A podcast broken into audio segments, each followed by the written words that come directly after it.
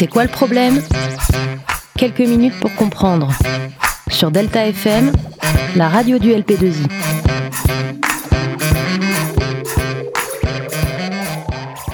Pourquoi une révolution éclate en février 1848 Bonjour à tous nos auditeurs. Dans cette émission, nous allons vous parler d'une période très marquante pour l'histoire de France, la Révolution de février 1848. Nous allons tenter de vous expliquer clairement cette période de l'histoire, moi et mon ami Léo. Merci Baptiste. Comme dans quasiment toute révolution, la révolte de 1848 débute à la suite d'une importante crise économique et industrielle dans le royaume français dirigé à l'époque par Louis-Philippe. En effet, la France a connu depuis le milieu des années 1830 de puissantes mutations économiques et sociales. La France industrialise et modernise son système bancaire pour inciter les Français à épargner et permettre la redistribution de cette épargne vers les entreprises privées.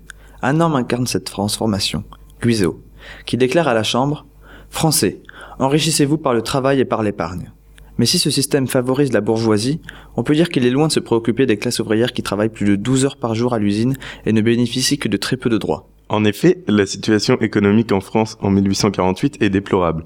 En 1846-1847, un enrichissement des prix agricoles a pénalisé durement les classes ouvrières urbaines, toujours à la limite de la disette.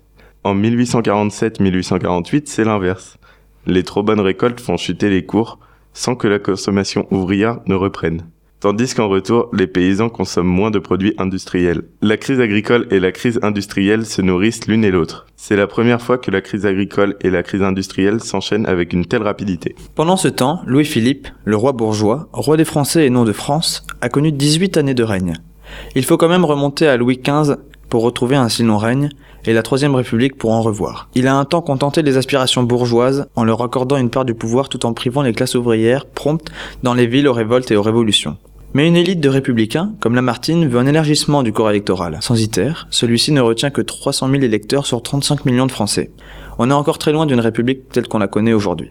Après cette mise en contexte, Baptiste va maintenant nous présenter le déroulement de cette révolution. Tout débute le 21 février 1848. Le gouvernement interdit un banquet réformiste en faveur de l'élargissement du droit de vote, mais le 22 février, la foule ignore la dite annulation et se masse place de la Concorde, tandis que les gardes nationaux mobilisés fraternisent avec le peuple. Le 23 février, le roi renvoie Guizot, le président du conseil contre qui cette manifestation avait eu lieu, mais boulevard des Capucines, la situation dégénère, et l'armée ouvre le feu sur la foule. Le soir même, la promenade des cadavres horrifie la population parisienne. Le 24 février, la manifestation se mue en insurrection, tandis que les insurgés armés se dirigent vers les Tuileries. Louis-Philippe abdique et le gouvernement provisoire est formé. Dans la journée, la République est proclamée à l'hôtel de ville. C'est quoi le problème?